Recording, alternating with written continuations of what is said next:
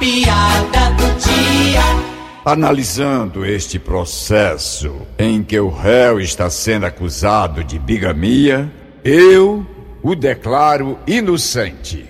Com licença, meritíssimo, com licença. Eh, Sim, pois não, minha senhora. Eu, como esposa dele, esposa traída, eu estou desapontada com seu veredito. Inocentar esse homem que me traiu.